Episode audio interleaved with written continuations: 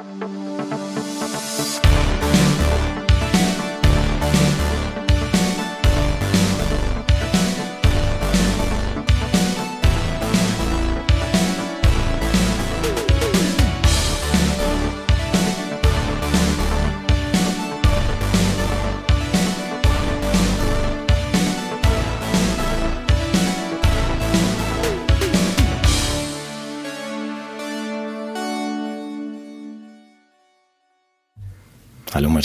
Hallo Sven.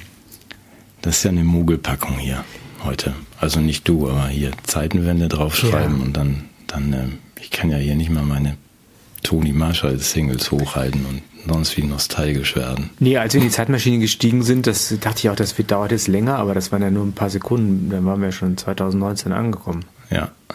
Ja, ja. Warum machen wir denn sowas? Wir Warum müssen machen sparen. wir denn nicht 1978, diese, also zu weit? Diese weiten Zeitreisen, die können wir uns momentan nicht leisten. Ja, verstehe. Ich glaube, wir haben auch noch einen anderen Grund, oder? Ach so. Als wir so drüber sprachen und dachten, na, wir müssen doch vielleicht noch mal gar nicht so weit zurück, weil es einem ja irgendwie auch vorkommt wie in einer anderen Epoche, dieses 2019. Es hat sich tatsächlich an dieser, äh, an dieser Wand, dieser Zeitenwand, da ganz äh, fundamental was geändert. Mhm. Und wenn ich dich so, also du weißt, ich habe da noch ein bisschen was nachzutragen und mir selbst Asche über den Kopf zu schütten nachher. Ich auch. Ja. Naja, ich als Gesundheitssystemexperte bin natürlich total blind gewesen. Aber ich darf es für unsere Zuschauer sagen, Sven war ja der designierte Gesundheitsminister im Jahr 2019. er war der heiß ja. gehandelt als Nachfolger von, wie heißt er, Gröhe? Gröhe oder Röhe, ja, ja Gröhe hieß er, glaube ich. Mhm, ja, genau. War wirklich, also du hattest du, im Grunde hattest du die Koffer schon gepackt und hattest schon das Schlüssel für dein äh, für dein, deine Edelwohnung in Berlin, bitte? Ja, ja, für meine Villa in Dahlem. Ja, genau. genau. Und dann machte dir so ein kleiner, hm, wie soll man sagen, ein äh, ja, ja so wie, wie, wie, kann man, wie kann man sich über diesen fachfremden äh, Menschen äußern, ohne irgendwie sich auch über sein Äußeres lustig zu machen, das, was wir natürlich nicht möchten. Aber egal, jedenfalls Herr Spahn hm, hat dir dann diese Stelle vor ja, der, der Nase ja. weggeschnappt. Ja. Ist er ihm gegönnt. Ja, aber da deswegen bin ich ja so ähm, auch im Rückblick so, so verärgert über mich selbst, dass ich das alles nicht habe kommen sehen. Mhm. Aber vielleicht kommen wir darauf nochmal auch zu meiner Ehrenrettung. Ich würde ja vorher doch lieber fragen wollen, du bist ja, ähm, das weiß ich aus zwei, drei persönlichen Gesprächen, ähm, für dich ist das auch eine Zäsur gewesen mhm. und ich würde dich, weil du mir das bisher verschwiegen hast, gerne mal hören dazu. Also für dich war 2019 ja noch normal, für mich ist ja nie was normal. Und für dich war der Bruch, glaube ich, noch viel stärker als für mich. Ja. Vielleicht geht es auch anderen so. Genau, wobei das muss man natürlich auch differenzieren. Ich war natürlich in, in gewissen Kreisen schon einschlägig unterwegs. Also ich habe, was weiß ich, Mausfeld gelesen, mich mit Daniele Ganser beschäftigt, ich habe mit Uli Mies zusammen Veranstaltungen gemacht, habe Artikel zum tiefen Staat geschrieben und äh, habe die ganzen Hintergründe der, der äh, transnationalen Akteure im Bereich des Bildungswesens aufgearbeitet, die Digitalisierung, der tiefe Staat, also all dieser ganze Kram war mir klar. Aber ich dachte nur, ich bin das Subjekt einer Erzählung, das heißt, ich arbeite das auf, aber ich habe nie gedacht, dass ich mal Objekt dieser Wirkmächte werden würde. Das war, da war ich naiv, da war ich unendlich naiv. Und weshalb mir das so schwer fällt, mich zu erinnern, ist irgendwie, dass es einerseits sehr nah ist und andererseits unendlich weit weg und komplett verloren. Also 2019, da gibt es keine Rückkehr, weder in der Erinnerung noch irgendwie im Hinblick auf die Lebensverhältnisse, die damals ich mir eingebildet habe. Was für mich gilt, ich weiß nicht, wie das mit dir war, ich hab, war körperlich und seelisch vergleichsweise intakt. Ich mag diesen Ausdruck intakt, weil das heißt unberührt von äußeren Eingriffen. Das heißt, ich hatte meine inneren Geschichten, aber da kam nichts, was von außen mich zerstören wollte. Meine Lebens, meine Lebensumfeld, äh, mein Lebensumfeld war intakt. Ja, das heißt, ich hatte, ich hatte Kollegen, ich hatte auf, ich habe mal meinen Kalender durchgeguckt, ich hatte, bestimmt 50 Vorträge in ganz Deutschland, ich war in den Mainstream-Medien gefragter Interviewpartner, ich, ähm, ja, also das ich war irgendwie gangbar und ich, ich habe mir nochmal Bilder auch angeguckt, da gibt es ein Foto von meiner Tochter beim Musikschulfest, wo sie tanzt und sie steht auf einem Bein und, und streckt die Arme aus und das, ich hatte das Gefühl, das Leben hat so eine Leichtigkeit. Und es gibt irgendwie äh, gangbare Wege in die Zukunft für meine Kinder. Das mhm. ist so mein Gesamtbild, was ich da von, von, diesem, von diesem Jahr habe. Und ich werfe mir natürlich vor, dass ich äh, unendlich naiv war, weil ich dachte, ich kann darüber schreiben, ohne dass mich die Dinge einholen, über die ich da schreibe. Das ist, äh, das war total bekloppt. Also ich, das war irgendwie wie so ein Spiel. Ich bin der Akteur, ich bin Widerstandskämpfer, ich schreibe Artikel, ich, ich wende das auch alles ab. Mit dieser naiven Einstellung bin ich natürlich auch in die Corona-Zeit gegangen. Aber die Macht und die Wucht dessen, was da kommen würde, das habe ich komplett unterschätzt. Mhm. Okay, aber das wäre ja fast der Blick aus 20 wieder. Nee, also 19, nee 19 ist schon so, ne? Ja, aber 19 ist doch gar nichts passiert. Das war doch in der Erinnerung Ach so. einfach. Ja, gut, normal, aber da waren oder? natürlich schon auch die Zugriffe der OECD auf das Bildungswesen, ähm, die, die Aktivitäten der, der was, Regime-Changes in anderen Ländern und so. Das hatte ich schon auf dem Schirm. Aber wie gesagt, ich dachte, das ist woanders. Das, das, das kommt nicht nach Deutschland und vor allem nicht zu mir nach Hause. Hm. Ja gut, dieses, das kommt zu mir nach Hause. Wie gesagt, ich will dich jetzt gar nicht irgendwie aus 2020 rausziehen, aber ich würde schon gerne in dieses 19 gehen, Mhm. weil da, da treffen wir uns schon. Ich habe zwar schon 20 Jahre länger, glaube ich, mit diesem Quatsch äh, nicht beschäftigt oder wenigstens fünf Jahre länger als du, aber äh, trotzdem dachte ich, auch wie du, noch 2019, okay, ich habe mich sehr weit zurückgezogen aus diesen ganzen äh, Abläufen, aber die werden ja nicht jetzt auf meinen Hof kommen. Und das war der Unterschied. Also 2020, Genau. da war es dann anders. Da war dann plötzlich klar, äh, nee, die lassen mich hier nicht am Rand der Gesellschaft so vor mich hinleben. Das Gefühl hatte ich 2019 noch, Genau. dass wir die Freiheit behalten werden, uns, wenn wir uns rausziehen, wenn wir uns zurückziehen aus dem Treiben der anderen, äh, dass man uns da nicht holen kommt. Das war dann der Unterschied. Da bist du Nachhinein. weiter gewesen. Also ich bin 2007 ungefähr auf diese ganzen Fragen gestoßen und habe mich so nach und nach reingearbeitet. Für, für viele war das ja dann sozusagen nach 2019 so ein Crashkurs. Die haben ja in Monaten den Weg zurücklegen müssen, den wir in Jahrzehnten gemacht haben.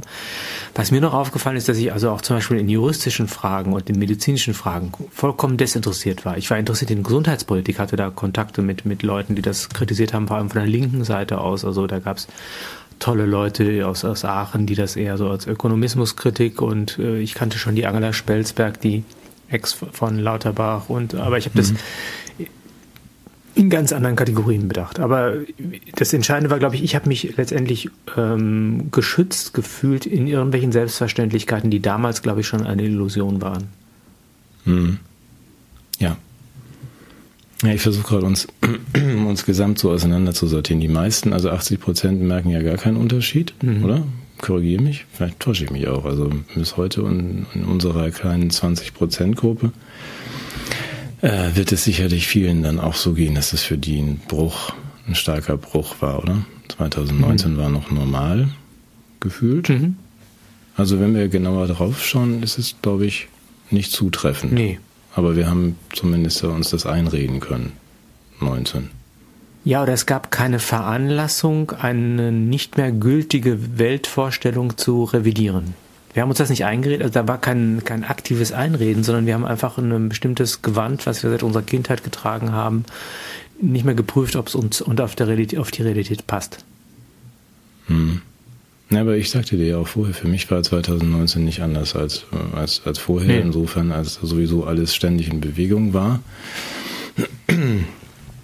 Und ähm, naja gut, wir können immer versuchen, in das Jahr zurückzukommen, oder? Also Ja. wenn wir schon eine Zeitenwende machen, dann wenigstens in grauer Vorzeit und auch Clemens zuliebe, der ja damals erst vier war. Ähm, ich, so argumentieren wir ja sonst auch. Ja. Also dass man ich gestehe, dass mir schon über die, die drei, vier Jahre, also die Hälfte weggerutscht ist. Mhm. Das liegt vielleicht am Alter. Keine Ahnung. Weiß nicht, wie es dir geht. Ich Kannst kann mich an nichts mehr, ich kann mich an kaum noch erinnern, was 2000, ich musste wirklich mehr recherchieren als 1984.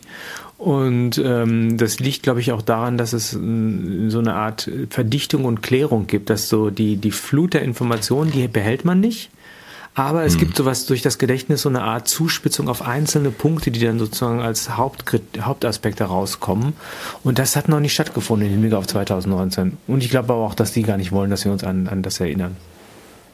Hm. Also du kannst dich gar nicht erinnern. Nichts an was Positives, außer so ein, so ein Grund, so ein grundwohliges Gefühl. Genau. oder? Genau. Ja. Okay. Okay, damit kommen wir natürlich nicht weit. Ja, ich habe mich, ich hab mich, ja, ich hab mich ja gestützt. Du eingelesen? Auf, ich habe mich Ja. eingelesen. Ich habe, genau. Ja. Wir werden viel über Corona sprechen, aber erst im, für alle, die darauf warten, im, im fortgeschrittenen Teil der Sendung, weil wir erstmal anfangen wollen mit den Vorschritten und den sonstigen Aspekten, die dann leicht untergehen.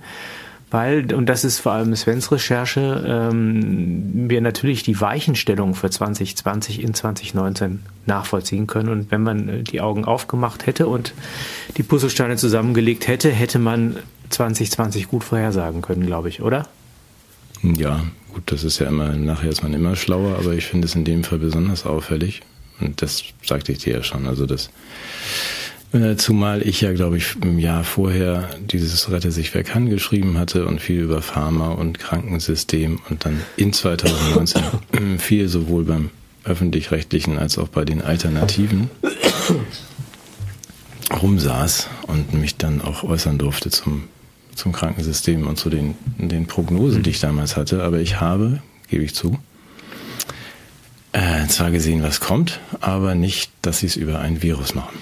Ich hatte auch düstere Vorahnungen im Hinblick auf die Zukunft. Es war ja immer, wenn man Rubicon gelesen hatte, immer der Krieg drohte und vieles andere mehr. Oder der Finanzcrash oder also, dass irgendwas Ungutes in der Luft lag, das habe ich gespürt, aber mit dem Virus habe ich überhaupt nicht gerechnet. Und beruhigt mich jetzt, wenn jemand, der sich so gut auskennt wie du, auch nicht auf die Idee kommt, dann äh, bin ich ja entschuldigt. Habe ich ja Attest. Na gut, dann drehen wir jetzt alles um, was wir eigentlich vorhatten. Dann sprechen wir doch über das Virus. Nee, lass uns über die Vor anderen Vorzeichen über, sprechen. Danach über Notre Dame. Nee, ich wollte ähm, gerade mit Notre Dame beginnen, weil das, das war für mich ein. ähm, ist, ist okay? Ja, ja, unbedingt. Weil ähm, 15. April, äh, das Interessante ist, ich habe irgendwie immer das Glück oder das Pech oder es liegt an großen kosmischen Konstellationen. Immer wenn irgendein weltgeschichtliches Katastrophenereignis passiert, gucke ich fern, obwohl ich normalerweise nie Fernsehen gucke. Also Fukushima habe ich irgendwie mitgeguckt. 11. September habe ich mir, ich gucke normalerweise nie und ich habe auch den, diesen komischen Brand in Notre Dame gesehen und habe das als sehr erschütternd erlebt. Ich weiß nicht, ob du das live mitverfolgt hast. Da wusste man ja erst nichts über die Ursachen, hatte irgendwie Terrorismus im Verdacht und irgendwie, das ist ja schon auch das, das Sinnbild einer bestimmten europäischen Tradition, Christentum, französische Aufklärung, ähm, Grand Nation, all diese Aspekte hatte ich irgendwie im Kopf, wo ich dachte irgendwie, dass wenn sowas verbrennt, dann ist das ein Sinnbild. Das war mir, hm. das war so mein Gefühl. Ähm, ich würde dich bitten, nie wieder fernzusehen. Dann passiert es auch nicht, ne? Genau, ganz für den Rest deines Lebens. Ja. Weil wenn immer solche Sachen passieren, wenn du fernsiehst, ach, das, da, ach, das ist dann jetzt. jetzt also, Natürlich. Entschuldigung mal, was hätten wir sagt der Bill, oh, der Burchard schaltet den Fernseher an, jetzt muss ich aber erstmal wieder was machen. ja, das heißt, da können wir uns alle schon mal einen Helm aufsetzen, wenn mir irgendwas passiert. Der Burchard greift zur Fernbedienung. ja, Duck and Cover. Burchard sieht fern. Ähm, nein, gut, aber äh, zurück zur Kirche. Ich habe das nicht in, in so, ja, Sinnbild. Ich äh, habe nur in Erinnerung, dass die vielen Zusagen, das wieder aufzubauen, sofort da waren und das Geld dann nicht kam. Bin aber jetzt nicht darauf vorbereitet, Belege zu liefern. Ähm, Inzwischen steht es doch wieder, oder? Soweit ja, das weiß. hat mich wiederum sehr erschüttert. Ich war ja im Grunde danach, nachdem ich eine Nacht drüber geschlafen habe, ich habe dann nochmal in mein Tagebuch geguckt, wie ich es kommentiert habe. Ich habe ja gedacht, wir müssen dieses, dieses Filetgrundstück im Zentrum der französischen Kapitale einem neuen Verwendungszweck zuführen. Und ich habe mir mal ein paar Gedanken gemacht damals. Es gab noch kein B&B, deshalb muss ich das in mein Tagebuch schreiben. Ich habe vorgeschlagen, ja. ob man da nicht eine große Bank aufbauen sollte, eine Serverfarm oder eine vegane Wurstfabrik. Das wäre noch eine ja. Idee gewesen. Oder letzter Gedanke, ein Transgender-Bordell. Mhm. Das, Sicherlich hätte das besser in die Zeit gepasst. Aber du bist inzwischen doch sehr schöne Vorschläge. Ja. Ich dachte, du stehst einfach einen Parkplatz vor, aber das war. Nee, nee, nee, aber da sieht man sozusagen so die, die, Themen, die ich damals hatte. Wenn ich ein bisschen vorausschauender gewesen wäre, hätte ich natürlich ein Impfzentrum oder ein Biowaffenlabor vorgeschlagen. Ja, ja. ja, Aber das, wie gesagt, so weit war ich damals. Das konnten wir noch nicht wissen. Das konnte man nein, nicht wissen. Nein, das, nein, hätte man vielleicht wissen können, wir nicht. Nee, ja. mhm. wir, wir konnten es ja nicht wissen. Sonst hätten wir es ja, verhindert. Ne? Ja, okay. Also gut, dass du nicht durchgekommen bist mit den Vorschlägen. Jetzt steht's ja wieder und sieht, glaube ich, auch ganz, ganz niedlich aus. Ja. Besser als, ja, meines Wissens. Also wir müssen jetzt mal, lass mal hinfahren und gucken. Ja, was war denn noch? War noch was in 2019? Ja, dann habe ich, ich ja noch hier das Strache-Video, Ibiza-Affäre. Ähm, ja. Hatten wir uns ja ein bisschen drüber entzweit in unserem Vorgespräch. Mhm. Wobei ich, glaube ich, nicht ganz geschafft habe, den Punkt deutlich zu machen. Also es gibt zweierlei. Das eine ist also der, der Sachverhalt selbst und das andere ist mein Kommentar zu diesem Sachverhalt. Das ist nämlich bemerkenswert. Ich habe dazu einen Artikel geschrieben, den mhm. ich gleich auch inhaltlich gerne wiedergeben möchte. Äh, und ich dachte, äh, das ist mir zu heiß, den schreibe ich nicht unter meinem eigenen Namen, sondern da schreibe ich unter Pseudonym. Dann, ja? Ja. Und das finde ich ja, schon bezeichnend. Also das ist auch wiederum so in Richtung Vorahnung, dass ich dachte, äh, vielleicht ist das demnächst ja mit der Meinungsfreiheit nicht mehr ganz so rund. Ähm, pass ein bisschen auf. Ne? Und habe dann unter dem Pseudonym, ich möchte das jetzt lüften, Hans Moser. Ja, ich mochte das, hm. also zum einen, weil er so nuschelt, also ich habe dann auch geschrieben, er nuschelt Klartext und weil ich auch dieses, dieses Herummosern mochte ich ganz gerne. Im Rubicon einen Artikel dazu geschrieben und der hieß Der Staatsstreich. Wobei der Artikel vom Heraus, äh, der Titel vom Herausgeber ein wenig dramatisiert wurde. Ich hatte ihn, glaube ich, etwas harmloser genannt. Regime Change oder so, irgendwas in der Art. Da würde ich dich jetzt bitten, weil du das auch bei mir musst, ähm, nochmal den Sachverhalt in gebotener Kürze zu referieren genau. und dann die Analyse, weil ich glaube nicht, dass alle wissen. So wie, es gibt sicherlich Menschen, die sind so wie ich und können mit dem Ibiza-Video gar nicht so viel anfangen. Die haben ihre eigenen, klar. Ne? Ich muss ja die von genau. den anderen gucken.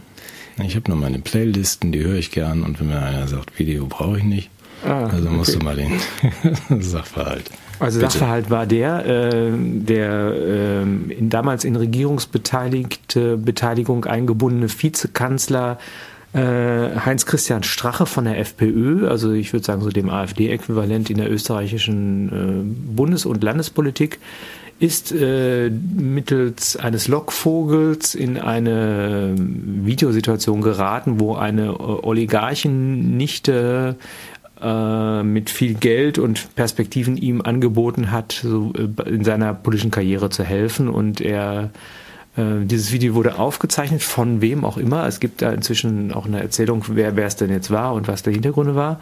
Und dieses Video äh, erschien dann äh, Monate nach der Aufzeichnung äh, in den deutschen Medien. Die SZ und der Spiegel haben es gepusht und haben damit eine Regierungskrise in Österreich verursacht. Und ähm, der Strache musste dann zurücktreten, es gab Neuwahlen und die FPÖ ist damit aus der Regierung herausgekommen.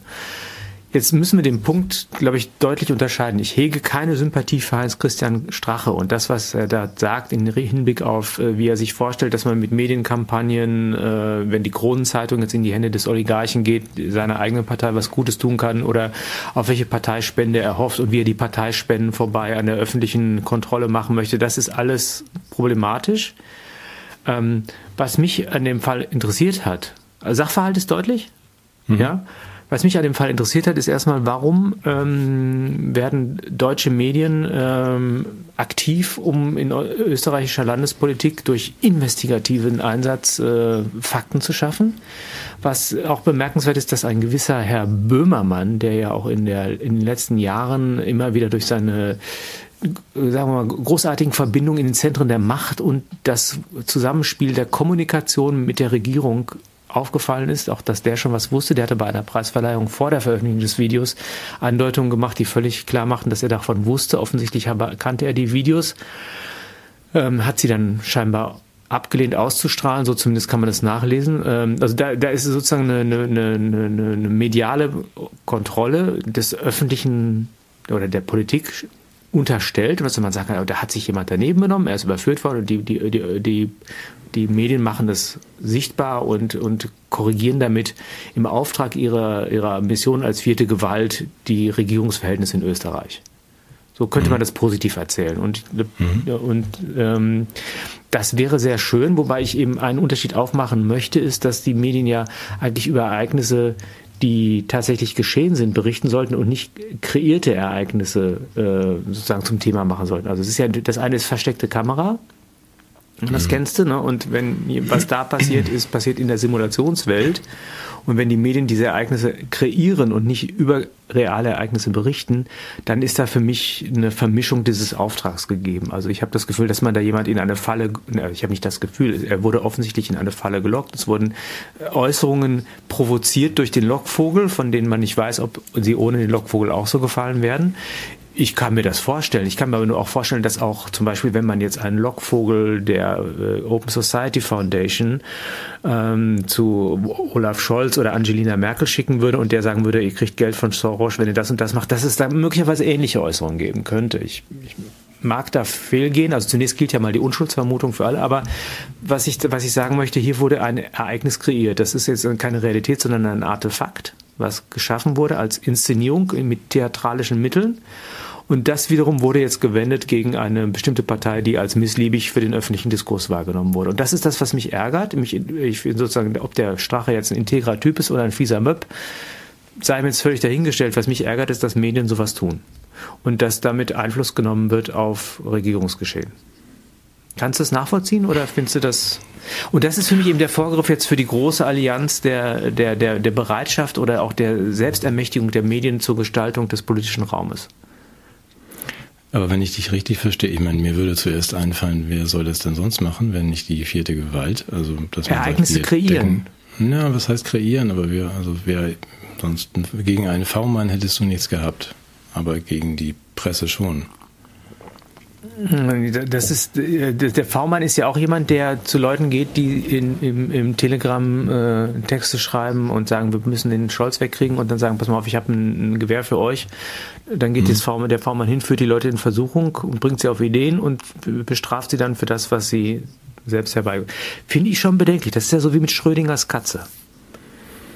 Naja, also, das Katze ist ja nicht klar, ob sie tot oder lebendig ist. Also dies, nee, das, nein, das, nein, dass der Beobachter äh, mit, mit für, für, die Verursachung der, der Ereignisse verantwortlich ja, ist. Ja, ich verstehe find schon. Finde ich schon heikel, im, im V-Mann-Bereich finde ich das ehrlich schon heikel. Okay, aber beim, beim, bei der Presse erst recht. Ja. Und das heißt, man muss die Dinge geschehen lassen und sollte sie nicht provozieren. Weder Konstruieren, als, ähm, simulieren, ja, inszenieren. Ja. Oder wenn dann bei allen.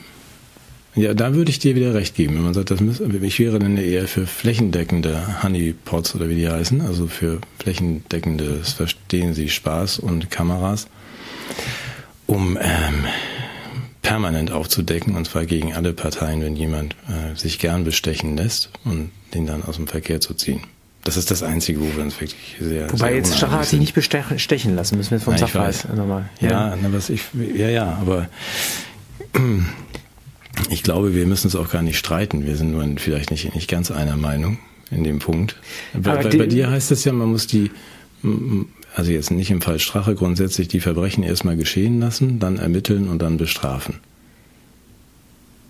Während ich ja eher so. Das ist für mich die, die Konsequenz ist die, also wenn, wenn ich jetzt eine, eine reale Oligarchin hm. Durch, durch Überwachung von, von welchen Mitteln auch immer. Und das ich meine, das, solche Sachen sind schon auch als Beweismittel im juristischen Raum schon, wenn sie illegal erworben sind, schon nicht verwertbar. Also auch sowas würde ich alles noch mit hineinziehen.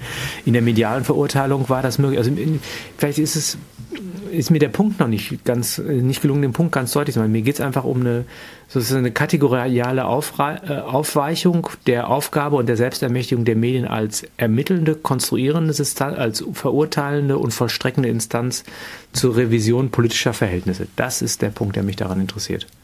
Mhm. Okay. Und dass das so nicht sein sollte, da würde ich dir wieder folgen. Und dann würde ich mir wünschen, dass investigative Journalisten sich zum Beispiel beschäftigen mit, mit Ursula VDL, ja, mhm. mit der tatsächlichen Verstrickung. Ja, also da, da gäbe es ja genug, also sagen wir so, vielleicht hätte, hat sogar der Strache ganz viel faktisch getan, was man hätte journalistisch aufarbeiten müssen. Aber warum konstruiert man und inszeniert ein Beispiel? Das verstehe ich halt nicht. Mhm. Okay, dann bin ich dann wieder. Da bin ich Dekor, wie Andi Bremen immer sagte. Ja. Also um Frau von der Leyen hast du ja dann auch schon zufällig oder absichtlich, die war ja tatsächlich 2019. Das wäre mehr Berichterstattung und mehr Strafverfolgung wert gewesen. Das war die Guter Berater ist teuer Affäre ne? mhm. mit, glaube ich, McKinsey, wo wir 200 Millionen zu viel ausgegeben haben. Das hat ja die Leoparden-Uschi eingeholt. Sie war ja Verteidigungsministerin, wenn mich nicht alles täuscht. Was die nicht alles vorher war, ne? Ja, ja, Familie, Panzer und dann EU. Ja. Ich finde das sehr konsequent der Weg. Aber sie hat ja was draus gelernt. Also immerhin. Sie löscht jetzt ihre Mails. Ja, man muss dann sich wegbefördern lassen, ein bisschen weiter nach oben und beim nächsten Mal die SMS löschen. Ja. Ich finde das immerhin. Also persönlich finde ich das. Das ist eine äh, unglaublich steile Lernkurve. Das sieht man ja selten bei Politikern. Insofern ist sie für höhere Ämter mehr als überqualifiziert, ja. Erinnerst du dich auch, da war ja noch der Andi Scheuer, ne? Andi B. Scheuert, wie Sonneborn immer sagt, der hat doch damals, hat der, was ist denn mit dessen Lernkurve Du meinst geworden? die Mautgeschichten? Ja, ja, ja. Schöne Maut. Hast du heute für mich zaut, ja. Ja, ja, das wird aber der ja, Ich habe ich jetzt auch schon wieder vergessen. Ja, nee, aber der hatte, der hatte ja auch eine etwas unglückliche Nähe zur Wirtschaft, oder? Das weiß man ja gar nicht. Wir müssen aber vorsichtig so, sein. Wir ah. können nur die Fakten referieren. Was sind denn die Fakten? Sagen, wenn man sagt, wir führen jetzt mal eine Maut ein und dann machen wir mal ganz viele Verträge mit ganz vielen Firmen, obwohl wir gar nicht wissen, ob man das darf, diese ah, Maut verstehe. einführen, so in der EU. Und er stellt dann fest, ups, das darf ich ja gar nicht. Dann lasse ich das mal lieber wieder sein mit den Verträgen. Es standen dann ursprünglich, glaube ich, 580 Millionen im Raum, die die Unternehmen, die Herr Scheuer beauftragt hatte, dann gerne haben wollten. Ich weiß gar nicht, wie viel übrig geblieben ist. 470. Haben die denn was bekommen? Die haben ja Anspruch darauf, wenn man ja. Verträge macht. Ja, das also finde ich aber auch richtig. Da, also kann man denen ja gar nicht vorwerfen. Ne? Und Nein, wenn man sich vorstellt, 470 Millionen, ne, wie viel Impfstoff hätte man dafür kaufen können? Ja, ach, du, genau, du denkst in den richtigen Kategorien. Ja. Damals wussten wir das noch nicht. da hätten wir noch nicht im Impfstoff umgerechnet. Ja, ja, genau. Maut, was man davon alles für Panzer kaufen kann, ja. Ja, aber das Schöne ist, glaube ich, dass das, mit dem Mautsystem ja doch zumindest die, die flächendeckende Erfassung der Nummernschilder in Deutschland möglich geworden ist. Das ist ja vielleicht auch Gewinn genug, oder? Ist es? Nee, ist doch nicht dazu gekommen. Ja, aber stehen doch jetzt überall diese komischen Dinger rum mit, mit diesen Kameras, oder? Es, sind, sind die nie? Ich dachte, die wären in dem Zusammenhang gerichtet worden, aber gar nicht dann. Nee, dann, dann, will, dann will ich nichts gesagt haben. Nein, du, ich weiß, will ich nichts jetzt ja wieder meinen persönlichen Ausdruck in dieses andere Land im Norden von Deutschland. Ja. Die machen das tatsächlich, ja. ja. Und da, auch wenn das überhaupt nichts mit der Zeitenwende zu tun hat, das ist ja sehr ja. spannend, wenn man dann sagt, wir führen jetzt hier eine Maut ein. Übrigens genauso wie Scheuer das vorhatte. Ja. Wir erlassen den Einheimischen die Kfz-Steuer und holen uns das Geld von den Ausländern. Daran ist Scheuer damals gescheitert, weil das nach EU-Recht nicht geht. Äh, ich denke, den Dänen wird es völlig egal sein. Und ähm, wie es ihnen alles egal ist. Ja. Also hier geht das. Ja, so. dann bin ich ja für die nachträgliche Heiligsprechung von Scheuer. Ja, können wir auch mal machen. Ja. Genau. Vielleicht wenigstens in Dänemark. Ja. Ich reg das mal an. Reg das mal. Ja. ja. Ist das auch für Boote die Maut? Äh, nee, warum? Ich dachte, warum? für Boote. Boote. Auf den Straßen. für die Ausländer, die mit den Booten kommen. Ja, ja. Gut, was hatten wir noch? Was hatten wir noch? Damit ich, wir, hatten noch, wir hatten noch, äh, 2019. ja, äh, Karrieren äh, von der, von, aus, dem, aus dem Schauspielbereich in den Politikbereich gewechselt ist Herr Zelensky. Wurde, ist der erst 2019 dahin gewechselt? Nein. Ja, der wurde da Präsident. Ja, ja. Ich glaube, Poroschenko war der, der, der, der Widersacher in der Wahl und ist dann, ja. Guck mal, das, das geht so. Das ja. teuer. Das also ich habe das Gefühl, da wurde, wurde, wurde das, das Personal für die Zeitenwende schon gecastet und in Positionen gebracht, die uns jetzt ja, viel Freude bereiten. Und Zelensky war ja auch, das, das habe ich aber auch nicht verstanden. Es gab ja ein Amtsenthebungsverfahren gegen den damals noch US-Präsidenten, der hieß da noch Trump wenn mich nicht alles täuscht. Bei wer war das? 20, ach, das ist ja so mit einer orangenen Frisur, den kennst du doch. Und der hat, es gab dann ein Amtsenthebungsverfahren gegen ihn, ja. aber nicht etwa wegen des erfundenen Russia Gate und was vorher alles so war, sondern tatsächlich, weil er bei dem neuen ukrainischen Präsidenten ähm, Hilfe, um Hilfe gebeten hat, um Joe und Hunter Biden zu belasten und deshalb irgendwelche Rüstungsgüter zurückgehalten hat. Also ich habe das erst beim Nachlesen gedacht, ach, jetzt verstehe ich auch, was die da für einen Krach hinter den Kulissen haben. Der, der hat, die hatten sich ja in Ibiza getroffen, ne? Ja, der Trump. Du erinnerst, ja. Das Karottenvideo von Trump und Joe in Ibiza. Genau. Das heute keiner gesehen. Das hat der, der Welke immer noch im Schrank liegen. Oh, mein Gott. Ja. Haben wir noch was?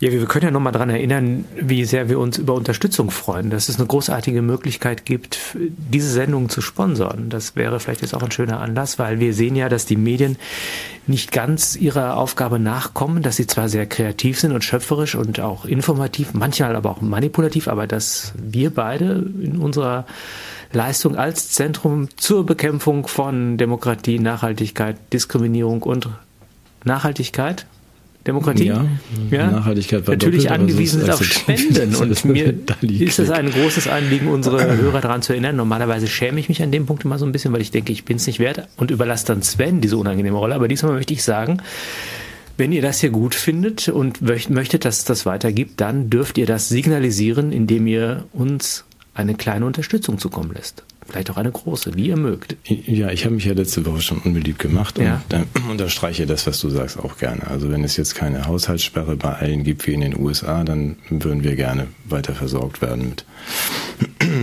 mit ähm, Mitteln, um unsere Auseinandersetzung mit der Welt weiterzuführen zu können. ja.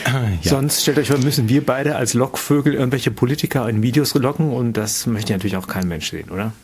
Nein, das möchte ich auch gar nicht machen. Nein, das machen wir auch nicht. Nee, wir, wir, wir ließen uns auch nicht verlocken. Nein, die sich auch nicht von uns. Nee. Die würden hier bei uns reinfallen. Nee. So, ich habe aber noch was, das ist mir aufgefallen beim Zurückblättern. Ähm, nicht nur die, dass ich alles hätte wissen müssen. Ähm, erinnerst du dich an Rezo? Hast du das gesehen? Das ist, war nämlich auch erst 2019. Nee, ich habe das bewusst nicht geguckt. Da war die Zerstörung der CDU und ich, ich habe mich, ich habe damals, das Internet war für mich kein relevantes Medium. Ich war da auch sehr naiv. Ich dachte, also wenn der irgend so ein komischer Fuzzi im Internet sich zu irgendetwas äußert, ist das für mich unterhalb der Wahrnehmungsschwelle. Okay. Das hat sich geändert inzwischen, oder? Ja, möglicherweise, Jetzt, vielleicht. auch im Internet. Das war Ja. damals für uns ja noch Neuland, dieses Internet. Ja, für, für uns, für uns beide. Nee, für mich nicht. Für mich schon. für Also ich habe zwar okay. seit 1993 es schon genutzt, aber äh, es war für mich irgendwie neu. Also ich habe ja, ja, ich habe Rezo, erzähl mir, was hat's mit diesem Rezo Naja, auf es sich? hat ja äh, Rizos Zerstörung der CDU. Ich fand es damals ja eigentlich ganz lustig. Wir haben dann, im, natürlich war auffällig, dass er ja davon abrät, alle, also da, dazu rät, alle Parteien nicht zu wählen, außer den Grünen.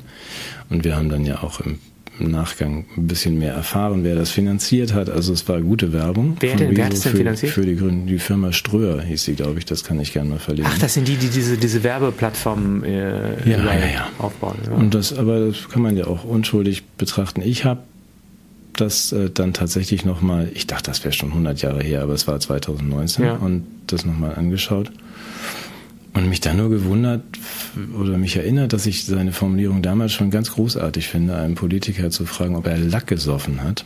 Ähm, so als ähm, in dem Fall Frau Annette, wie hieß sie, Kramp, Kramp-Karrenbauer, erinnerst du dich? Lichtgestalt der Christlich-Demokratischen Union. Das war unsere Verteidigungsministerin ganz in der Tradition von Gutenberg und Volker Rühe. Genau. Und auch bestimmt irgendwie so Parteivorsitzende oder was der Geier, was ich gerade durcheinander kriege. Jedenfalls hatte, hatte sie ähm, da vorgeschlagen, den schon damals für die Zukunft streikenden Schülern doch äh, in, der, in ihrer Freizeit zu streiken. das ist schon ein bisschen absurd, weil das Wesen eines Streiks ja doch eigentlich eher ist, dass man das nicht in seiner Freizeit macht. Egal. Rizos Frage, hat die Lack gesoffen? Ja. Fand ich bemerkenswert.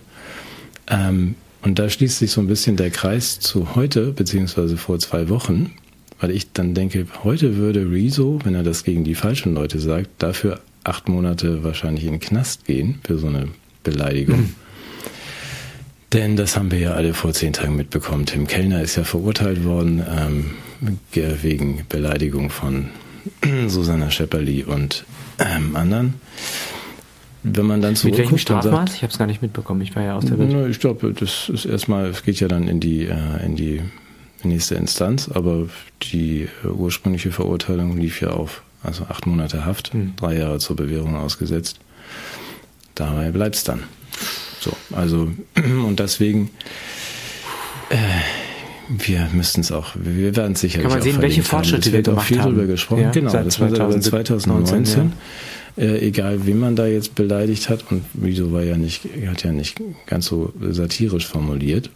Äh, Wir sind bei Kellner erkennbarer Satire und bei Rezo nur hat die Lack gesoffen. Ich glaube, das wäre heute teuer, weil die Majestätsbeleidigung ja doch sehr, sehr viel teurer geworden ist. Wir müssen ja mal gucken, dass wir all unsere Videos demnächst mal löschen. Ja, oder la- saufen einfach Lack. selbst. Ja. ja. Das wird uns auch nicht retten. Nee. Gut. Ich habe, ich habe, es gab ja auch äh, ja sehr unglückliche, tragische Vorfälle in amerikanischen Gefängnissen. Ja, Oh, ja. da Der hat ja ein, ein, jemand äh, unschuldig in, in, in unter schlechten öffentlichen Ruf geraten, verurteilt und hat dann irgendwie aus Verzweiflung seinem Leben ein Ende gesetzt. Mhm. Kannst du dich daran noch genauer erinnern? Nö, aber ich weiß, dass das, das war der Manager der Beatles und der hatte irgendwie gute Verbindungen zum ähm, Zum englischen Königshaus. Königshaus. Ja, Ja, daran erinnere ich mich auch noch. ja. Aber dann ist er ja leider vor dem Prozess, wo er was hätte sagen sollen, dann von uns gegangen. Ja. Ich glaube, alle wissen, von wem wir sprechen. Also nicht Brian, sondern Jeffrey Epstein, was ich im Nachhinein also tatsächlich ein bisschen merkwürdig finde. Da gibt es ja auch Berührungen, wie du weißt, zu meinem besten Freund Bill. Das, ähm, ja, ich meine, das, das mir fehlt so, ich, vielleicht habe ich auch noch nicht aufgepasst, aber was ist denn eigentlich dann passiert? Der hatte ja doch irgendwie eine Milliarde auf der Bank und ähm, die muss ja irgendwo geblieben sein. Und ähm, das Einzige, was ich danach noch mitbekommen habe, war, dass der Prinz Andrew sich mit der dann ja doch nicht im Verfahren antretenden Zeugin für sein Fehlverhalten außergerichtlich geeinigt hat, mhm. für 12 Millionen Pfund. Ähm, das ist für mich ein gut, dass der Lolita Express nicht mehr existiert, aber mir das hat sich so versendet, oder? Sehe ich das falsch? Wie wahrscheinlich lief bei Netflix noch eine Doku, die dann nur meine hm. Tochter geguckt hat. Aber ja, gut.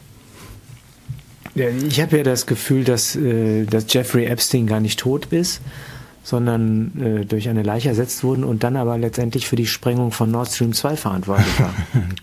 Weil die, die gleiche journalistische Intensität auf diesen Sachverhalt verwendet wird. Ja. Das müssen wir dann aber mal recherchieren, mal tauchen gehen, ja. ob das so stimmt.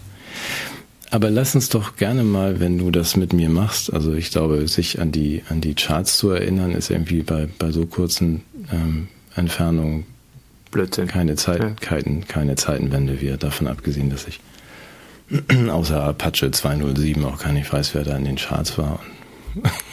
du hast ja kenne nicht mehr Apache mehr, 207.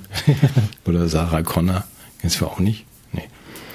Ist, ist ein Terminator oder so, ne? Genau. Hm. Ja, ja, ist aber auch so eine deutsch sprechende Sängerin. Ach, verrückt, ja. Das wollte ich dir nur noch sagen, das war für mich fast beruhigend, weil wir sprechen ja auch manchmal über die gute alte Zeit. Ja. Also, dass, dass in 2019 tatsächlich in den Großstädten äh, sozusagen Entwarnung, also war der Anteil der dort wohnenden Menschen mit Migrationshintergrund größer als der der Bio-Deutschen oder Ach. Kartoffeln oder wie die heißen. Ja. Und trotzdem, und vielleicht versöhnt uns das alle jetzt auch für immer, dass man sagt, die, ähm, die Charts, nicht nur Apache 207 und Capital Bra, also bestanden dann vorwiegend aus deutschsprachigen Alben und Singles, bis auf so ein bisschen Lady Gaga und Sean Mendes. Also, das soll sagt, mich jetzt die, trösten. Das, ja, das soll dich jetzt trösten. Das war, ist alles schon passiert, wovor du dich fürchtest. heißt Capital Bra eigentlich Hauptstadt BH? Ja, wahrscheinlich. Das ist das, ist das eine kleine Ode an Angelina Merkel oder was? Ich, ich bin da jetzt. Der Kapital. Sollten wir über darüber nachdenken, nachdem wir ihren Schlüppi schon so erfolgreich in unserem Shop vermarktet haben, ob wir nicht den mhm. Capital Bra. Äh, gut. Mhm. Ja. Was ja, möchtest du okay. mir damit sagen? Ich bin jetzt ein bisschen unsicher, was ich mit dieser Information anfangen soll. Naja, ich bin manchmal so. Das heißt, äh, wenn, ich, ich glaube, dass die, die Dinge, die wir jetzt befürchten für die Zukunft, dass die schon lange eingetreten sind. Ob die schlimm sind, weiß ich nicht. Ja. Also nochmal, ich komme aus einer. Ich habe weder das äh, 2019 ein Gefühl von, äh, ist ja eigentlich wie immer, oder bei mir ist, heißt eigentlich wie immer, alles verändert sich permanent. Mhm. So, und ich komme auch aus einer anderen das weißt du doch. Haben wir mal drüber gesprochen. Ich ja, ihr hattet wenigstens noch Löcher in der Straße. Wir hatten keine Straße, sondern nur ein Loch. Ja, ja, ja genau. Ja. Du bist auch in so einem Pappkarton aufgewachsen. Ja. Nein, aber wenn mein man Vater ist mit dem LKW mal drüber gefahren, wenn er nach Hause kam, als ich. Ja, ja genau. So war das damals. Nein, aber wenn man wie ich aus dem schönen Harburger, äh, Hamburger Stadtteil Harburg kommt, ähm, der ja auch immerhin so 220.000 Einwohner hat, wie eine normale Großstadt mhm. und viele, viele Viertel, dann kennt man das nicht anders, das, was in, jetzt in ganz Deutschland langsam Sache oder Phase ist. Wir sind so aufgewachsen. Deswegen hm, verstehe ich diese Aufregung nicht so ganz. Und du darfst sie gerne weiter formulieren. Also dass man jetzt, ich, ich teile deine Ansicht, dass das äh, so nicht äh, richtig ist, aber nur mal, ähm. damit wir uns da nicht missverstehen. Also die, die, die, mir geht es nicht um den einzelnen Menschen, sondern mir geht es um die Diskurse und um die doppelte Viktimisierung dieser Menschen, Migration als Waffe. Das ist mein Thema. Ja, ich weiß. Ja, also mir geht's, gut, dass wir das mal, mal ansprechen. Ja, also, also damit, das ist mir, wir, ist jetzt vielleicht eine Gelegenheit, grundsätzlich zu sprechen, werden wir auch, äh, oder haben wir vielleicht in der letzten Sendung auch schon angedeutet. auch wenn ich mich über Genderismus und so weiter aufrege, geht es natürlich nicht darum, dass ich Menschen mit homosexuellen Neigungen irgendwie nicht mögen würde. Also das, das ist, das ist, es geht um die Diskurse und da muss ich sagen, ähm, ja, kann man halt gucken, wer, wer, wer profitiert davon, dass solche Verhältnisse entstehen und was ist mit mit Kultur und so weiter. Aber gut, egal. Ja, aber wenn du sagst, äh, der Hauptstadt BH hat, war in den Charts ganz weit oben, dann mache ich mir keine Sorgen mehr für die Zukunft. Nein, ich will das mal, dann lass uns doch ganz kurz dabei ja. bleiben, sonst hört ja eh keiner zu. Ja. Also, dass man sagt, die, ähm, diese, man muss diese Debatte, man müsste sie richtig führen. Das tun wir nicht. Genau. Also das, weder verhalten wir uns politisch richtig, noch führen wir die Debatte richtig, weil man darf ja nichts sagen, dann ist man Nazi. Genau. Ähm, man darf aber auch nicht, äh, wie ich vielleicht aus der persönlichen biografischen Erfahrung sagen, es ist ja, es spricht ja nichts dagegen, dass Deutschland ein Melting Pot ist, weil es gibt ja gar keine Alternative dazu. Oder kann man ja zumindest mal überhaupt ja, in den Raum stellen. Ja. Wir sind so aufgewachsen und die äh, Apache 207 Jungs und Mädchen ähm, finden das ja gut hier. Das sind ähm, türkischstämmige, das war damals auch schon so, wir sind mit Polen, Iranern, Türken und so weiter aufgewachsen, die dann aber ähm, dieses Deutschland gut finden und daran irgendwas. Und Apache hat, glaube ich, ähm, das Mannheim-Wappen auf, dem, ähm, auf der Wade tätowiert, weil das ist halt seine Heimat. Und ähm, das, das muss sie ja nicht auch alle rausschmeißen wollen, was, glaube ich, die AfD manchmal möchte. Und das wäre völlig falsch. Also, wir, lass uns darüber mal ausführlicher und systematisch sprechen, aber nicht, ja, nicht heute. Aber allem, ich würde darum genau, sagen, auch nur weil ich das jetzt äh, kritisch sehe, heißt das ja nicht, dass ich diese Menschen irgendwie einer, einem unbequemen Schicksal zuführen möchte, insbesondere weil ich da die die Wertschätzung für, für unsere Tradition mehr verkörpert sehe als bei Menschen, die aus, äh, aus ihrer Herkunft heraus dazu vielleicht näher bestimmt wären. Also das, ich, ja, ja, müssen wir differenziert besprechen. Aber das anderer Punkt. Ich glaube, das Motto, das Motto der anderen Sendung, die wir machen, wenn wir nicht Zeitenwende machen, ist, wir müssen reden. Und das wäre auch genau in diesem Punkt extrem wichtig. Das ist ein geiler Titel. Bitte lass uns den ja, sicher für unsere andere Sendung gerne. Ja, lass uns mal eine Sendung machen, die wir müssen reden heißt. Und sozusagen auch andeutet, worauf es ankommt. Mhm. Mhm. Herrlich. Okay, darf ich, soll ich denn jetzt Asche über meine Haut Nee, ich möchte gerade noch die, die Wahl in Thüringen so, ja. erwähnen. 27. So. Oktober Wahl in Thüringen. Das ist für mich auch noch ein Vorzeichen weißt in das Jahr 2020 rein, ist ein Vor-Corona-Ereignis. Du weißt, dass da gab es eine, da hat, hat das Wahlvolk ja, sagen wir, missbräuchlich äh, mit der Demokratie gehandelt. Die dachten, nur ja. weil es Demokratie ist, darf man wählen, was man will. Mhm. Und haben dann diese AfD gewählt. Und dann haben die in dem Parlament, und das kam natürlich dann erst 2020, ich weiß, aber diese, die, auch da wiederum haben wir einen kleinen Vorgeschmack, hat sich der Herr Kämmerling ja mit den Stimmen der AfD ja. Ja, zum Ministerpräsidenten ja, wählen lassen. Und dann reichte ein Anruf einer Kanzlerin und dann musste diese Wahl rückgängig gemacht werden. Wie es vom Grundgesetz ja auch vorgesehen ist, müssen wir auch sagen. Da gibt es ja dann so, wenn, wenn der Kanzlerin ein Wahlergebnis missfällt, muss diese Wahl rückgängig gemacht werden. Ja, das gilt doch immer noch, oder? Dann, das, das, so steht es im Grundgesetz. Also auch wenn sie nicht mehr Kanzlerin ist, kann sie oder die Kali-Kanzlerin. Nein, also nein, nein, das, das gilt, das gilt nur für, für Angelina Merkel. Die kann so, aus, aus dem okay. Off permanent noch äh, sowas, aber sie ist ja das nationale Gewissen, sie ist der Seismograph der Demokratie. Mhm. Also jetzt kein anderer könnte jetzt, wenn die AfD irgendwas gewönne, dann könnte jetzt keiner sagen, das wird jetzt rückgängig gemacht, oder? Ja, vielleicht kann man es dann doch eher an die äh, Institution des Bundespräsidenten knüpfen. Aber jedenfalls das, oder wie, an wen auch immer, jedenfalls 27. Oktober war in Thüringen, habe ich noch in Erinnerung. Ja. Und jetzt kommst also, du mit deiner Asche.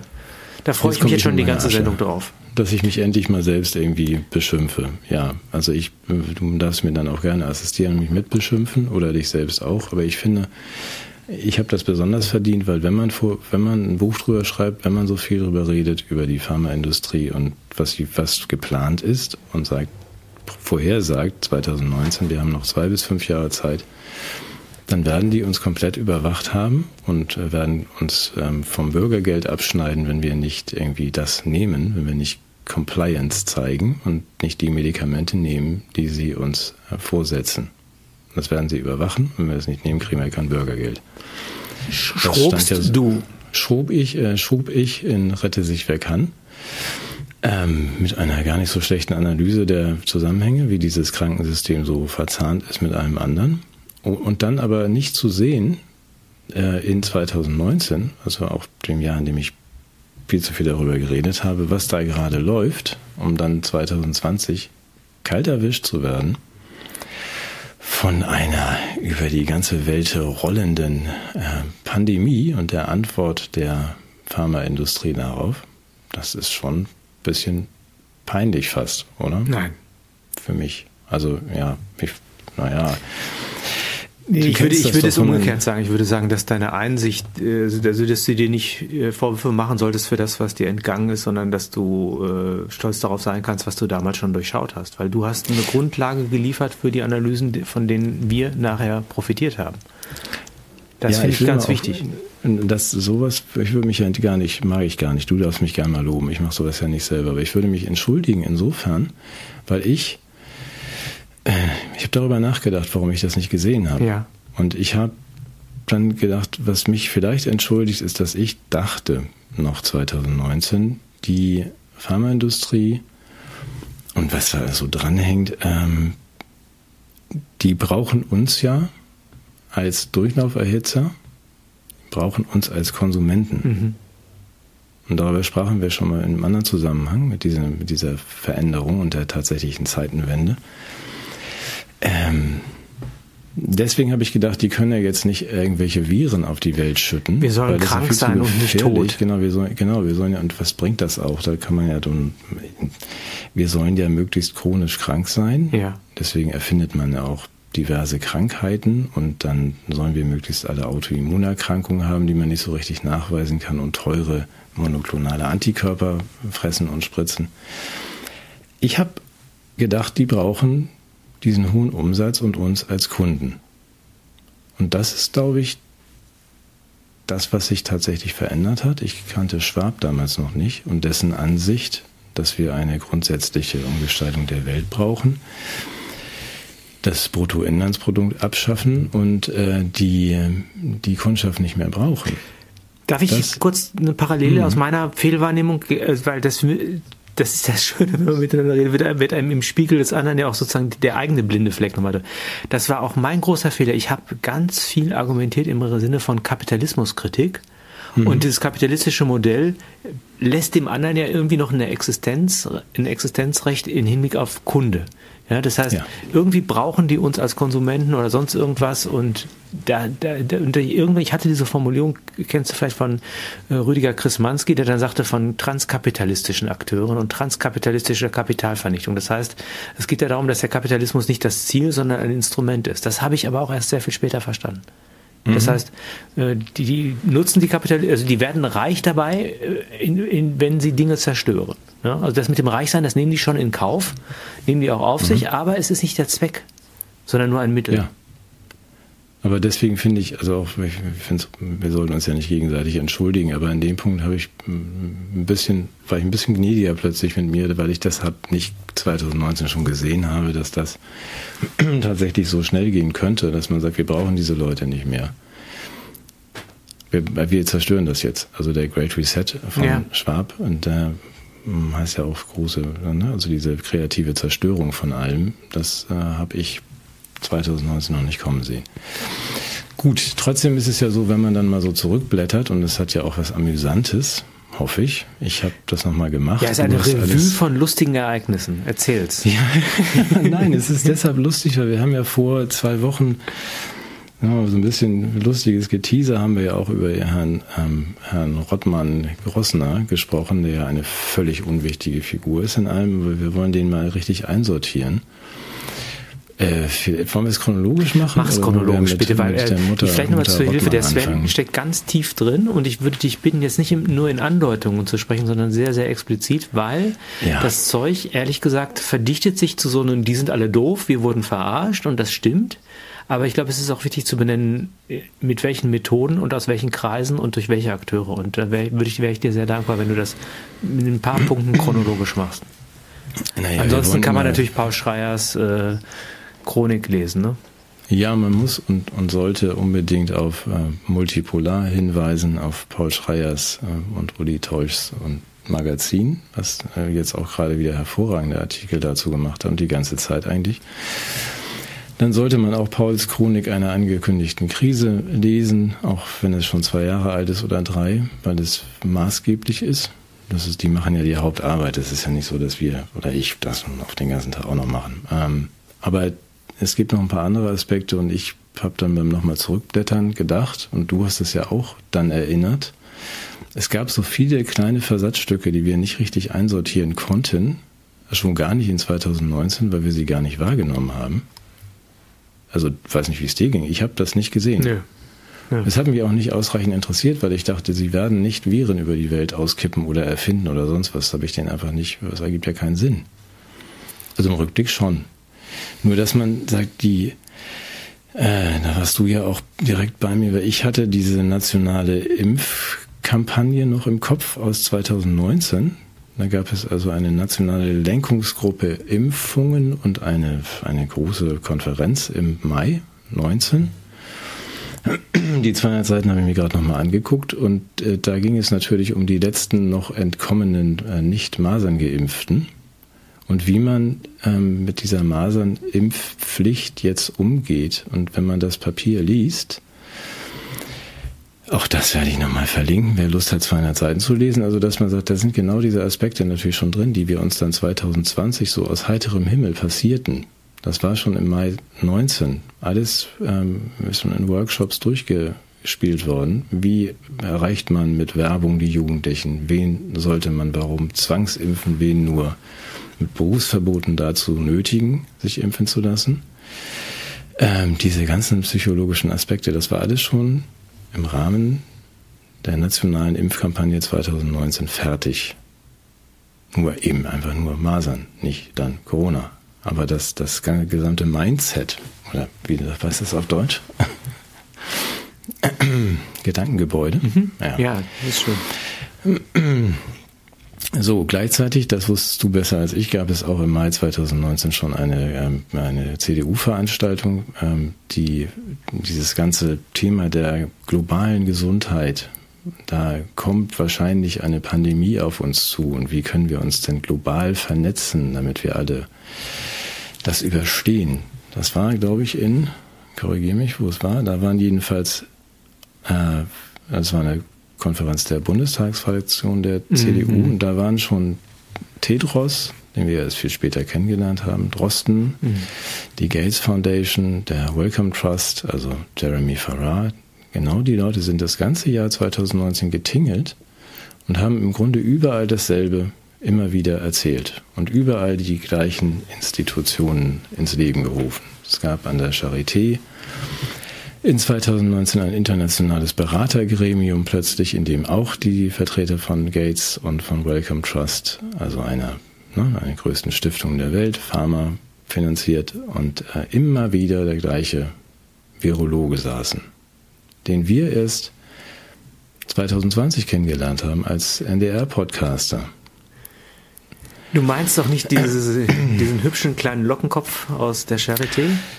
Ja, doch, das war ja nun auch mal sein Thema und aber auch, wenn man so zurückblickt und sagt, der Spahn hat dieses Board eingesetzt und da saßen dann ähm, die Gateses und die, ähm, die Welcomes und der Drosten, haben auch damals schon formuliert, dass Deutschland eine Vorreiterrolle übernehmen muss im Kampf gegen die ähm, globalen Gesundheitsbedrohungen, die natürlich bestehen vor allem aus Viren schon im Mitte 2019 Und da muss Deutschland eine Vorreiterrolle übernehmen, weil sie natürlich aufgrund ihrer hygienisch niedrigen Standards mit so Sachen wie Denkefieber und sonstigen Problemen massiver zu kämpfen haben als jeder andere Staat auf der Welt. Ja. Ja. Ja. Wenn ich das mal das sehe, dann dafür, dass es da so viel Vorbereitung gab, waren wir doch relativ schlecht vorbereitet dann auf die Pandemie. Aber das ist nur so am Rande.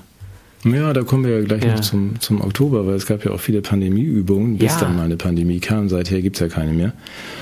Ähm, das sind so viele kleine Details, die sind auch bestimmt ganz unschuldig, dass der Herr Wieder dann auch eingesetzt worden ist von der WHO, um irgendwie die, äh, die Preparedness und so weiter äh, Gruppen zu leiten weltweit. Was Herr Wieder sieht ja immer so unschuldig und, und niedlich aus.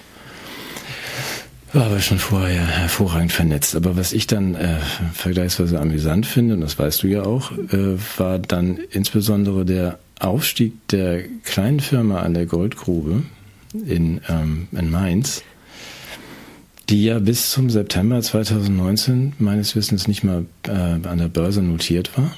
Also der Börsengang von BioNTech ist aus dem September 2019 eingestiegen bei, bei BioNTech ist dann direkt nach dem Börsenstart ein Philanthrop, den wir beide kennen, also der, der Bill, mit, ähm, hat dann eine Million Aktien gekauft. Selbstlos wie er ist, um äh, wenn man denen ein bisschen Rückenwind zu geben bei der Vorbereitung auf mögliche Pandemien. Ja. Mhm. Nee, das war ja auch schon sein Thema. Ja, also nee, finde ich gut. ja. das, die, die Karte der, der Impfstoffe war ja von ihm ausgerufen worden. Halte mich für humorlos, aber ich finde das auffällig, wenn dann einer sagt, die ist so eine relativ kleine und unbedeutende Firma vorher, die ja auch nichts bis dahin zustande gekriegt hat, da kaufe ich mich mal jetzt ein mit 18 Millionen. Ja, der hat halt ein Näschen, der Typ. Der hat ein Näschen, er hat dann auf dem Höchststand der Aktie im November 21 für 300 Millionen seine 18 Millionen Aktien, Einkaufspreis 18, Verkaufspreis 300 verkauft. Er hat ein Näschen für sowas. Ja, Respekt. Und da auch Dank an Carsten Montag von Multipolar, ähm, der einen sehr, sehr schönen Artikel geschrieben hat über die Besitzer von Biontech. Ja, das hat mich aus dem Latschen geschossen, als du mir das erzählt hast. Das ist gut. Dem ne? gehört das. Ich, ich dachte, das gehört dem Ugo. Aber nein, der nein, ist Haupteigner an den Aktien. Nee, ist ja gar nein, nicht. Nein, ne? es gehört, es, nein, es sind die Strüngmanns, habe ich noch nie gehört. Großer Respekt und liebe Grüße. Also ich hatte noch nie was von den Zwillingsbrüdern Strüngmann gehört. Ähm, die äh, Kennst du Hexal noch? Also Hexal ja, ja. So, eine, so ein Generika-Hersteller. Ja, das haben die irgendwann gegründet. Vater hat auch schon ähm, Pharmaindustrie gemacht. Und die Strüngmanns haben, nochmal, ich ziehe meinen Hut, also im Rahmen dieser Pandemie und ihres Alleinbesitzer, sie haben die Mehrheitsanteile an BioNTech und ähm, haben ihre jeweils äh, 3,4 Milliarden Vermögen, die sie vorher hatten, jetzt im Rahmen der Pandemie erhöht auf 25 Milliarden pro Kopf. Damit sind sie weltweit wohl die auf Platz 148 der aller, allerreichsten Menschen. Und da sagt man immer, kennt. mit Impfstoffen kann man kein Geld verdienen. Naja, eben. Und dass die keiner kennt und ja. ihnen kein, kein Verdienstkreuz umgehängt hat, das finde ich ja völlig unbegreiflich. Ja. Also das sind ja diejenigen, Dabei wohnen Sie noch am Tegernsee und versteuern wahrscheinlich auch Ihre Einkünfte hier in Deutschland. Also ich, ja, größter mal, Respekt, das, größter Respekt. Ja, absolut größter alles. Respekt. Und ich denke ja. auch, ich finde das auch gut, wenn man dann sagt, äh, ich glaube, wir sprechen ja auch mit Menschen in unserer also so ein 150 Personen Kreis, also mit Gleichgesinnten ja. hat man ja schon. Und ich denke auch, dass das vielleicht ja auch Bill die kennt, oder? Kennt man sich nicht so unter. Meinst du, dass die sich das so wechselseitig gönnen und dann so der Bill sagt, das mal Keine auf, Ahnung. ist. Kauft doch auch mal ein paar Aktien ein paar davon. Nein, das wäre ja ein Insidergeschäft, also das wollen wir jetzt gar nicht vermuten, sowas.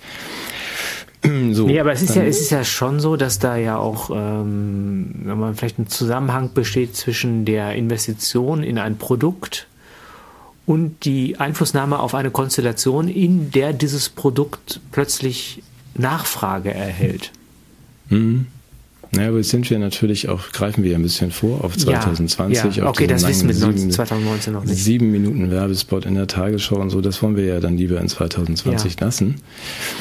Ähm, nochmal, ich finde es nur im Rückblick so spannend, wenn man sagt, das haben wir natürlich alles nicht gesehen. Warum sollen wir das zur Kenntnis nehmen? Aber dass an allen Stellen immer die gleichen Leute zusammensitzen und ähm, sich vorbereiten auf die kommende Pandemie. Angekündigt war die 9 2019 im September 2019 auch im Ärzteblatt, weil die WHO, die Weltbank und das Board für Pandemic Preparedness von Bill Gates dringend gewarnt haben, da kommt eine Pandemie auf uns zu und wir sind alle ganz schlecht vorbereitet, sagt damals der Chef-Virologe der Charité, Christian Drosten. Und da kannst du mal sehen, wie der daneben liegt. Ne? Das ist, war, war ja gar nicht September 2019. Nein, kommt. Ach. Also er gesagt, er kommt jetzt demnächst. Ja, ja, ja. Die kommt ja, auf uns ja. zu. Nee, aber, ja. ja. ja. Ähm, es war im September, als Merkel in Wuhan war, um da eine Rede erzähl zu halten. Erzähl das bitte auch nochmal, ja. Nee, nee, wir waren nur Und dann war sie auf da. diesem Hühnermarkt und hat sich die Nase geputzt. Nein, sie hat nur an der Uni eine kleine Rede. Also ich dachte, sie hätte sich dann noch so ein Hähnchenschenkel In der Capital Bra, ja. Egal. Aber das, also nun mal die eigentlich, und es ist ja auch hier ein anekdotisches Hin und Her, sowas konnte ich damals nicht sehen, weil ich das gar nicht begriffen hätte.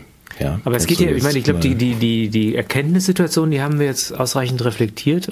Äh, und mhm. ich glaube auch, dass, darüber müssen wir nicht reden, aber wir, wir haben jetzt ja sozusagen die Zutaten einer angerührten Suppe, die wir dann in den Folgejahren auslöffeln mussten. Und eine Zutat ist Ökonomie, eine Zutat mhm. ist Wissenschaft, eine Zutat ist offizielle Politik, eine Zutat ist, wie soll man sie nennen, wohlwollende Philanthropen und deren Zirkel. Jetzt hast du aber einen Aspekt den, äh, in der Vorbereitung genannt, der war mir nicht so klar als Zutat, nämlich Militär.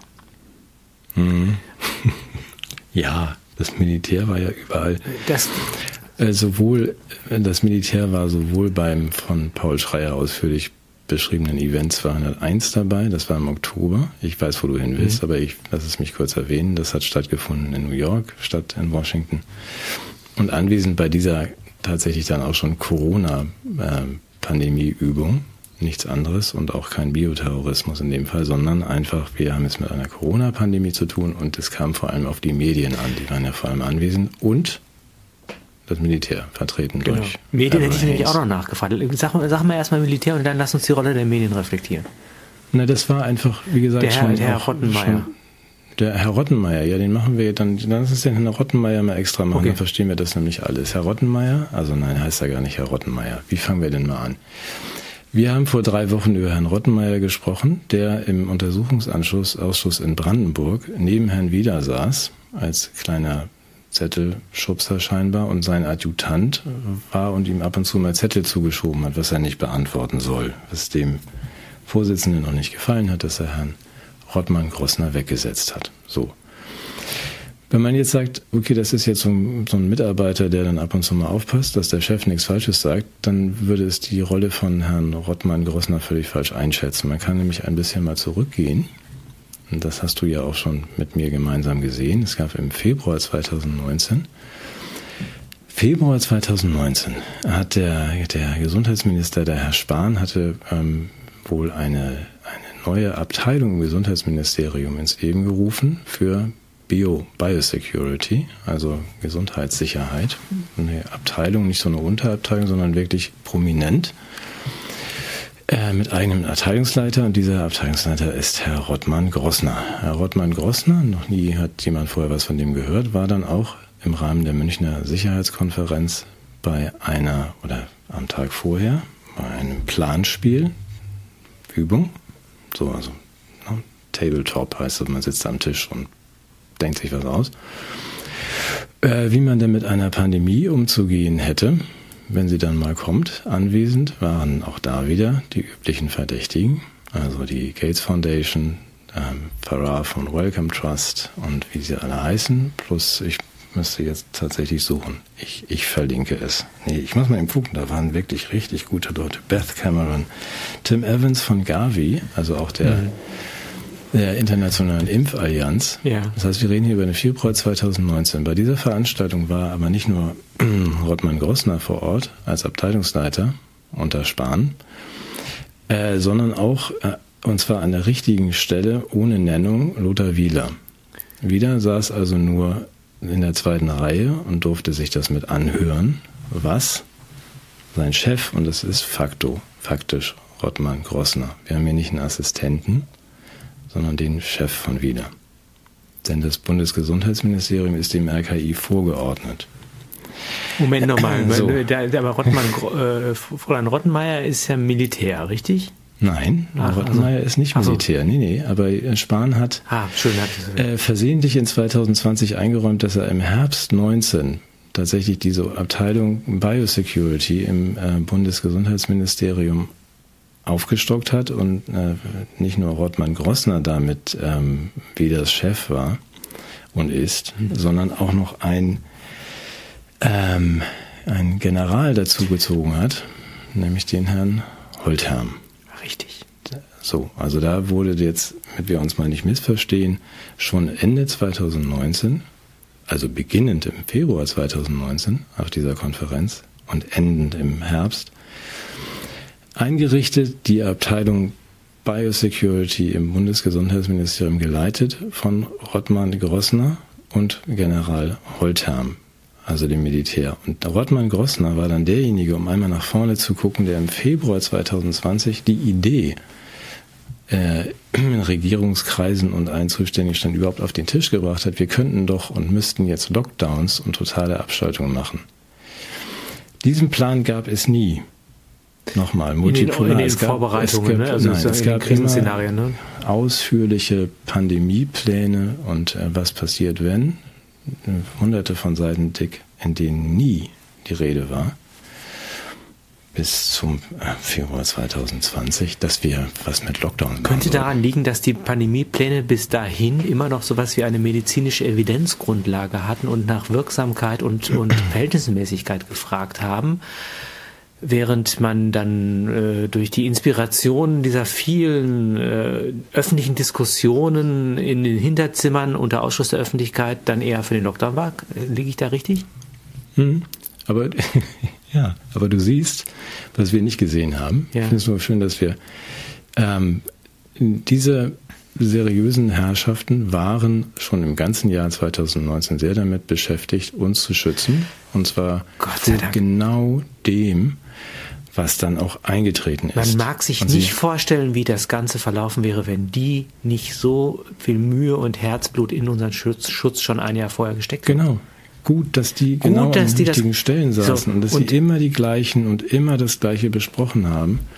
Und was die also auch vorweggesehen haben, und das äh, ist ja die letzte Zutat, die wir noch brauchen, die ja vielleicht für uns auch noch mal eine interessante ist, ist nämlich auch, dass sowas eigentlich nur gelingen kann, nicht nur aufgrund von militärischer, politischer, ökonomischer und personeller Anstrengung, sondern dass es Medien geben muss, die mögliche Gefährder kommunikativ schon auch äh, mal zurechtweisen, ausschalten und so weiter. Also es, gab ja auch schon Empfehlungen auch und viel Kooperation zwischen diesen, diesen medizinischen Akteuren und den medialen, oder? Damals schon. Ja, ne, das, ja du hast mir gesagt, dass beim Event 201 sogar die Journalisten dabei waren. Äh, na, da waren es eher so die, die Groß, Großkopf hatten, okay. also die, die Leiter von so Medienkonzernen, genau. dass man sich schon damals einigen musste und den Facebooks dieser Erde, wie schalten wir denn die Impfkritiker aus, was übrigens auch rückblickend auf 5 2019, also auf den Mai, die nationale Impfstrategie, da ging es auch schon sehr viel darum, wie man Verschwörungs, ähm, äh, Verschwörungsmythologen aus dem Verkehr zieht oder argumentativ zum Schweigen bringt und sonst verbietet. Also das ist auch nicht so ganz neu. Das war damals schon sehr angekommen bei den. Das heißt, man wusste, dass man möglicherweise äh, Plausibilitätslücken in seiner Kommunikation offen stehen lässt, in die dann so Menschen wie wir einhaken würden. Und dagegen muss man sich natürlich verteidigen, wenn man das Gute will. Und das wusste ja. man damals und hat dann sich schon präpariert zur Kontrolle der öffentlichen Meinung Mhm. und zur Bekämpfung von Desinformation, Demokratie, Grundrechten. du Matthias. ja, nee, also das ist aber wirklich das ist ja verrückt. mal. Bei Gelegenheit mal, ich wollte ja. ja, was der Verschwörungstheorien, das finden wir ja beide ganz, ganz spannend, dieses Thema. Und ich bin ja, oder nicht, du nicht? Ja, wenn solange es Theorie ist, bin ich ein begeisterter Freund davon, ja, ja klar. Und ähm, ich bin ja so darüber gestolpert, das machen wir aber ein andermal, ähm, dass zu, zu einem bestimmten Zeitpunkt, und zwar beginnend eigentlich erst 2020 am Anfang, so plötzlich irgendwie alles, alle so Verschwörungstheoretiker irgendwie dann äh, wahlweise ausgrenzen oder heilen wollten, ja. von Lamberti bis. Äh, das geht aber auch schon ein Jährchen zurück, dass also eine konzertierte Aktion, ein äh, Handbuch der Verschwörungsmythologien, herausgegeben von der von der WHO und Schrägstrich WEF, muss ich mal gucken, von Lewandowski und Koch hießen die beiden, Cook hießen die beiden Autoren, unterstützt von unserem europäischen Verschwörungsexperten Michael Butter. Also das ist eine, auch da eine koordinierte, eine gesteuerte ähm, Debatte um diese Verschwörungstheorien und dann, weiß ich nicht, ja, also dass die plötzlich angefangen hat Absolut, ja, da, da, da müssen wir nochmal ausführlicher drüber sprechen, weil bis dahin war Verschwörungstheorie ja gar kein Problem, sondern da litt man noch an Populismus. Ja, na, es war schon auch ein bisschen problematisch. Ja, aber es wurde, aber es wurde, der, es wurde der nie, Opa es ist war ja nicht präpariert als eine Art Stigma, das zur, zur permanenten Ausgrenzung und Vernichtung von Existenzen oder sowas führen würde. Also Genau, also da war schon eine gewisse es wurde diskursiv worden. vorbereitet von, von diesen Leuten. Ne? Das, Ja, Von, von hochoffiziellen Stellen, aber Ja. finanziert von denen, die dann am Ende profitieren sollten, dass man schon sagen kann, ihr seid schon ganz gut vorbereitet. Das Handbuch gibt's in allen Sprachen. So erkennt man Verschwörungs... Ähm, nee, wie heißen die? Ideologen. Verschwörungsideologen, ja. Theoretiker. Mm, Ja, und ähm, Theoretiker, das, das adelt die ja zu nee, nee, das, war, das, das war ja vorher. Ja, ja, stimmt. Das waren ja danach dann wirklich nur noch Ideologen und sonstige, die und auch wie man sie so erkennt und wie man sie zum, zum Schweigen bringt. Ja. Also das war gut vorbereitet. Machen wir mal extra. Das ist Ja. ein schön spannendes, ähm, spannendes Thema. So, jetzt haben wir das einfach nur anekdotisch für, falls mal Nee, jemand am ich fand Kamin das, dies erzählen möchte. Fand das, fand das gut. Also auch gerade auch für die Leute, die damals noch vier Jahre alt war. Ähm, das ist, glaube ich, relativ wichtig. Ich habe heute zufällig mit Tom Lausen telefoniert und der sagt, wir sollen uns alle Bücher kaufen. Und das gilt jetzt nicht nur für die Bücher von Sven Böttcher und Tom Lausen, Sondern sondern auch von ja. den etwa äh, von Paul Schreier. Äh, Und zwar nicht, um die zu lesen. Da ist der Tom völlig dagegen, sondern um sie ins Regal zu stellen weil er nämlich befürchtet, dass in 20 Jahren, wenn denn der äh, Clemens dann so Mitte 20 ist, man sich fragt, was war da eigentlich los? Ja, Und er geht davon aus, dass die Informationslage oder sagen wir die, besser die Desinformationslage dann nicht mehr so verheerend infektiös ist wie heute, sondern dass die KI und die Algorithmen in der Lage waren, das Internet so zu reinigen, dass wir von, von infektiösen Informationen unberührt uns im digitalen Kosmos bewegen können. Das heißt aber auch, dass die Wahrheit ähm, mal, nicht ohne weiteres für jeden offensichtlich zu erkennen ist. Und dann ist es gut, in diese Bücher zu gucken. Und ich glaube, wir haben auch diese, mit dieser Sendung einen Beitrag dazu geleistet, indem wir diese, Zutaten jetzt benannt haben. Das Urteil kann sich jetzt ja jeder selbst bilden, aber es ist äh, jedenfalls, äh, glaube ich, genug Fragestoff gegeben, um ein, ein Fragezeichen hinter die offizielle Er- Erzählung zu machen, dass wir da ja, das ist dann vielleicht doch der Rotz von Angelina auf dem kleinen Hühnermarkt in Wuhan war. Also ich habe da von Anfang an nicht dran geglaubt. An die Angelina-Theorie meinst Ja. du? Mit dem Hühnermarkt, Ja. dass das hier anders zusammenhing, ja. Ich habe Ich habe das, ich hab das von Anfang an für eine Verschwörungstheorie gehalten.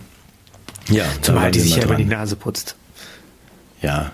Das war völlig unplausibel. Ich kenne keinen, der irgendwie gepflegter im Umgang mit sich selbst und den anderen ist als, als Angelina.